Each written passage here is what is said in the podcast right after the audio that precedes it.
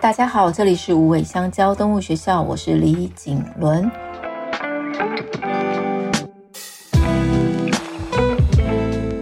又到了与动物相爱的练习时间。无尾香蕉动物学校的募资专案儿少动物教育支持计划，今天进入到第二个星期，快要走向第三个星期了。儿少教育的重要性。有一点像是一个人的健康，如果身心健康基础打得好，那长大之后就会有强健的身心。如果身心健康的基础在很多的疑问中伴随长大，那长大后也会比较在一个不稳定的身心状态中。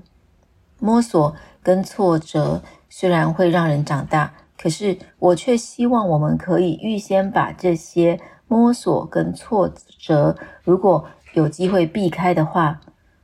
我们是不是可以让人生有更多的时间，会有更多的更棒的探索呢？儿少动物教育支持计划需要您的支持。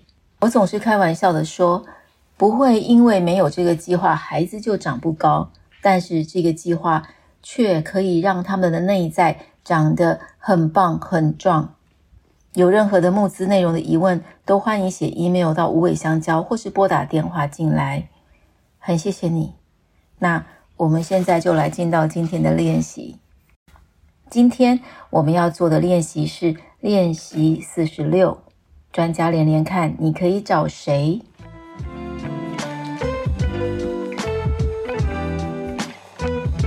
在今天这个练习是要让刚做动物父母的你们知道，在这个世界上并不孤单哦，因为不管怎么样的疑难杂症，都有许多人可以帮助你。学习单是一个列出可能发生的情况跟可以帮助你的专家的连连看。我们今天所需要的材料就是笔，还有连连看的练习单。那现在就开始了。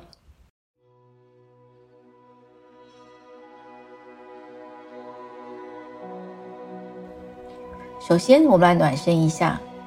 我们在进入连连看之前，来想想看到底哪一些情况是。可以自己解决的，还是需要请求帮助的呢？我来说一下我自己的经验好吗？我曾经养一只小狗，它到我家的寿命只有一个星期，那个时候我才二十二岁。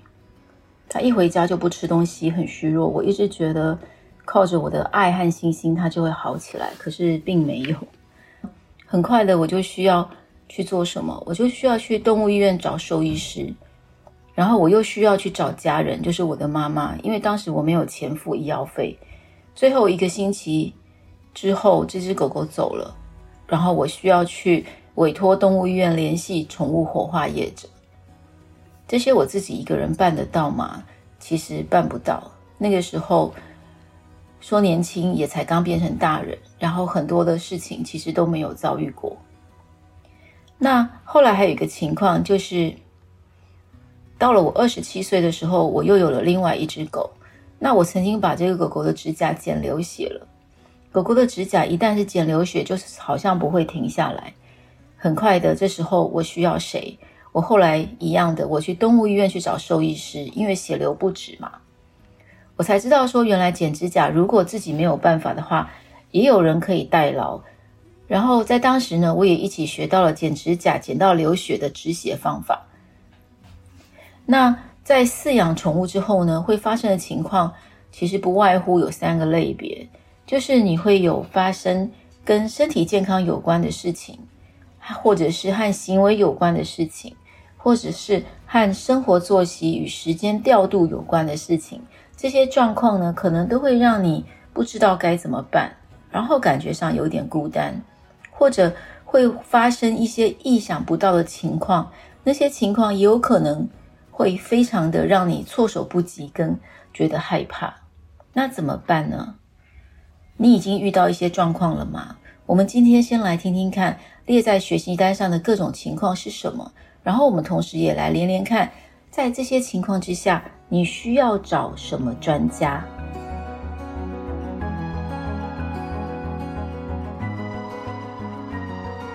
大致上把这些呃可能遇到的状况。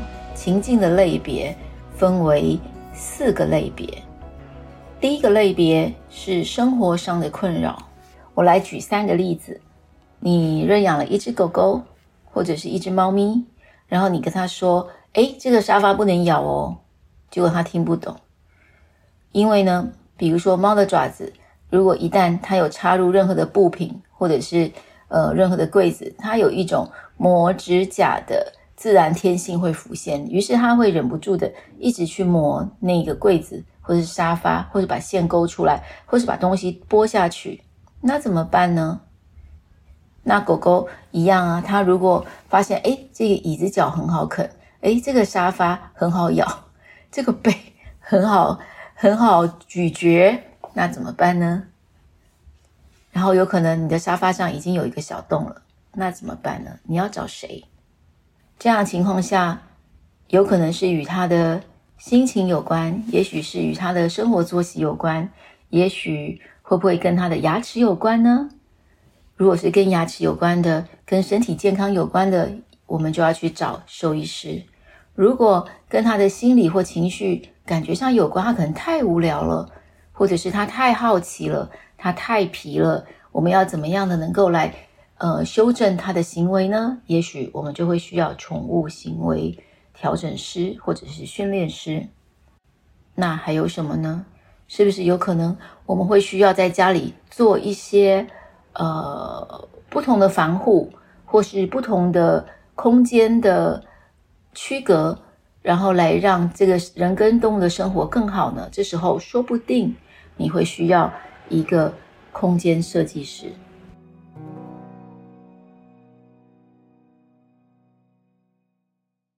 好，那第二个例子，猫在半夜不睡，屋内狂奔，开运动会了，结果你没有办法睡好。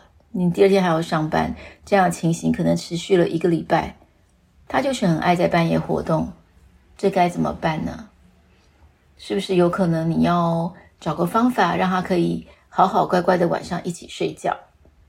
这个会跟健康有关系吗？这个跟它的呃心理有关系吗？这个跟他的什么有关系呢？基本上跟我们贴身最近的，我们可以找到的专家，一个就是兽医师，再来就是动物行为的训练师或调整师，或者是还有什么呢？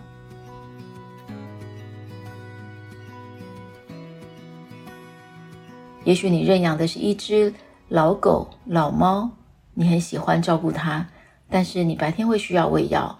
问题来了，你要上班。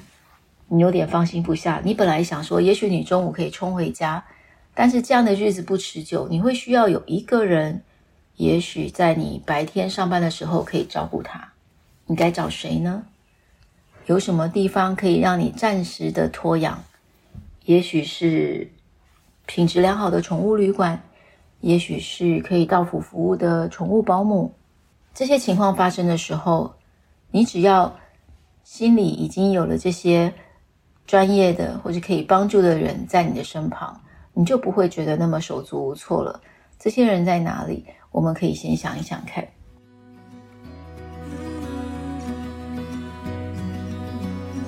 第二个情境的类别，就是当你觉得很担心的时候，你觉得很担心的时候，大部分我们遇到什么问题？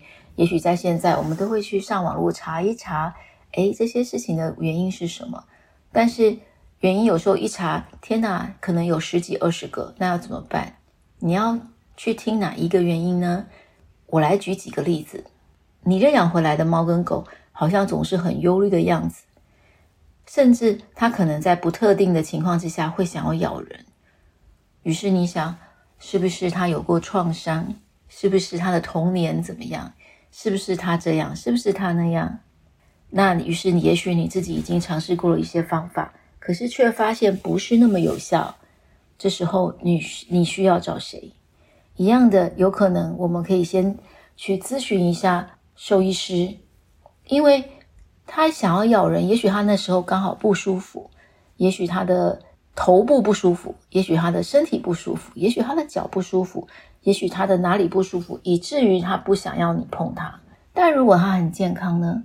那当然啦，那有可能就是心理上面的问题。心理上的问题，那我们会需要怎么来陪伴？怎么样让他来从过往的生命经验里面所发生的事件来相信他眼前的事情是值得信任的呢？这些也许，呃，宠物的心理咨商师、宠物的呃行为调整师都有可能可以帮助你。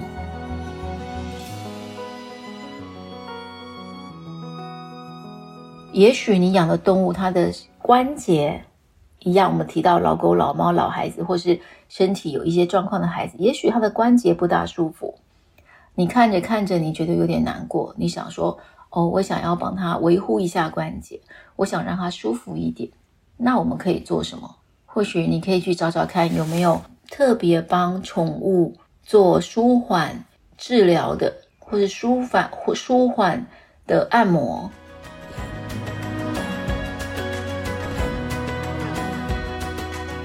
再来，我再举一个例子，有没有可能你养的是一只狗狗，它一听到任何的动静就吠叫？可是你住在公寓啊，虽然你的公寓可以养宠物，但是你很怕影响到邻居，尤其是半夜，尤其是深夜或者是清晨，该怎么办呢？他的吠叫有原因吗？他的吠叫只是顾家吗？还是像刚刚讲的一样，也许他有一些。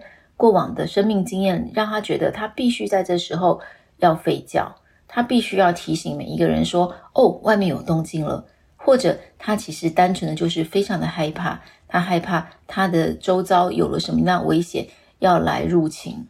一样的，你要寻找兽医师，还是你要寻找呃宠物的行为调整师，甚至。是不是你有考虑要找动物沟通师？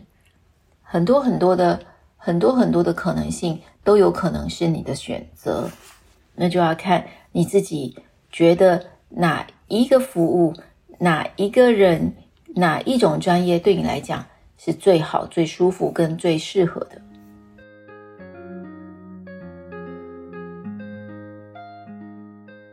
接下来。我们讲到第三种情境类别，就是万一是一个紧急的、严重的，或者让你心力交瘁的情况。一样，我举三个例子。第一个，你带他出去散步，但不小心的，没想到他非常的怕车子，所以车子来了，他就忽然车子来了，然后声音很大，他就忽然挣脱了，跑掉了，然后那个牵绳也不是这么牢靠，于是他跑不见了。天哪，该怎么办？他跟你还没有到那么熟，他对这个家也还没有那么熟，你该怎么办？第一时间你要找谁呢？我相信你们认养动物回来一定都是有打晶片的。第一时间我们要让动物园知道，这个有这个晶片号码的，呃，狗狗或者是猫它走失了。那于是你要提供这个晶片号码给很多的动物园，你要去通报说。哦，有这个晶片号码哦，然后这只动物是我家的。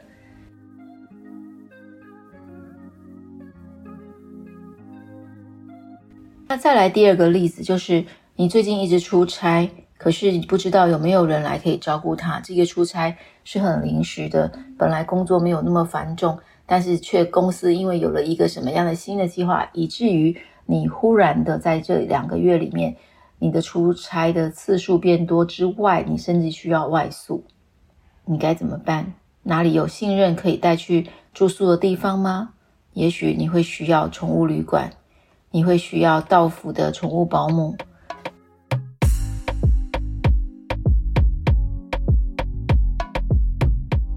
第三个例子，就好像我刚刚最前面提到的，在我二十二岁的时候，我养的那只狗。它在一个礼拜就走了，我有预料到它会马上的走吗？其实没有，所以它忽然就病重了。天哪，他的生命到了终点吗？我该怎么办？我好害怕，我没有遇过死亡。这时候，也许你除了需要兽医师，你可能也会需要到府的宠物保姆，你可能也会需要宠物的心理咨商师，或者是人类的心理咨商师，你有可能需要动物沟通师。你有可能会需要一个，甚至已经到了尾声，一个临终的服务。其实有很多人在那里等着帮助你的。在这些事情发生之前，你都可以先想一想，在这些事情发生的同时，我的专家可以连到谁？事情发生的时候，在情况发生的时候，跟你站在同一线上帮助你。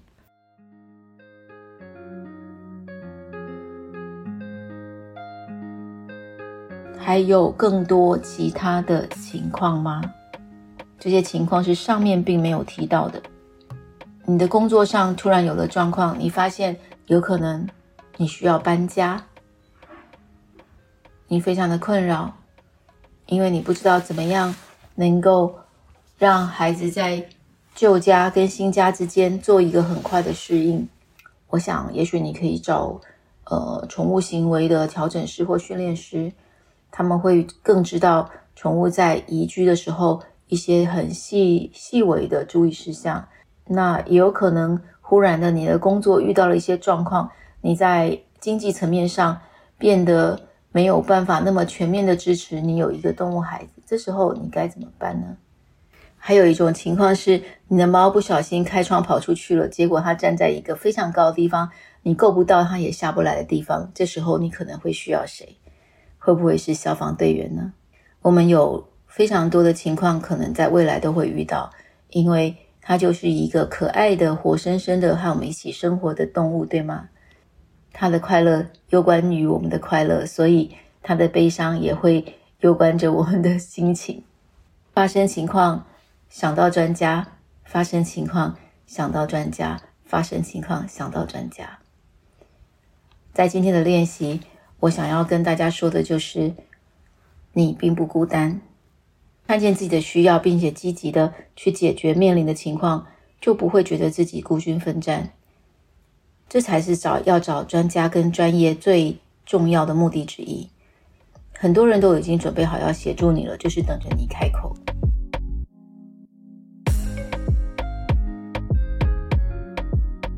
那今天我也是一样，给大家一个行动呼吁，是什么呢？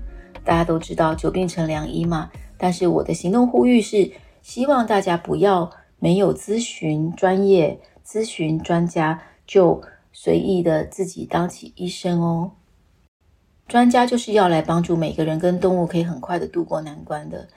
我们要随时的在遇到情况的时候，要知道，哎，有谁可以帮助我，而让这些事情可以顺利的被解决，不至于。它会演化到另外一个更严重的情况。我们下一个练习就会用今天的情况来建立起自己的梦幻专家团队哟。有没有很期待呢？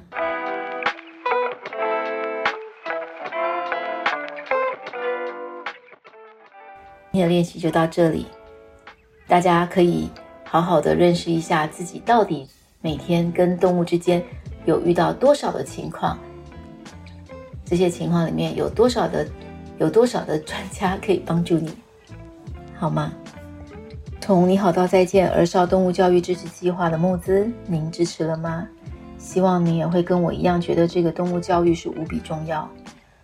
不过，我们不是只有针对儿少孩子的练习哦，我们现在正在做的就是属于认养人的练习。这些练习我们预定发展到一百个练习题，而且它都是由同理心出发的。你们有想过与动物相爱的练习，它最终的目的要带我们到哪里吗？其实就是我爱你，让我们好好的爱着动物，爱着彼此。每个练习都希望可以让人更认识和理解与动物的相识相爱，幸福的过每一天。这里所有练习题都提供无偿使用，所以您每星期的聆听是我最好的动力，支持有爱动物教育的内容研发，请。用五星好评、小额赞助、留言和大力分享。当然，现在还有，呃，募资的支持。期待有更多的有爱种子伙伴加入我们。谢谢你，我们下星期见。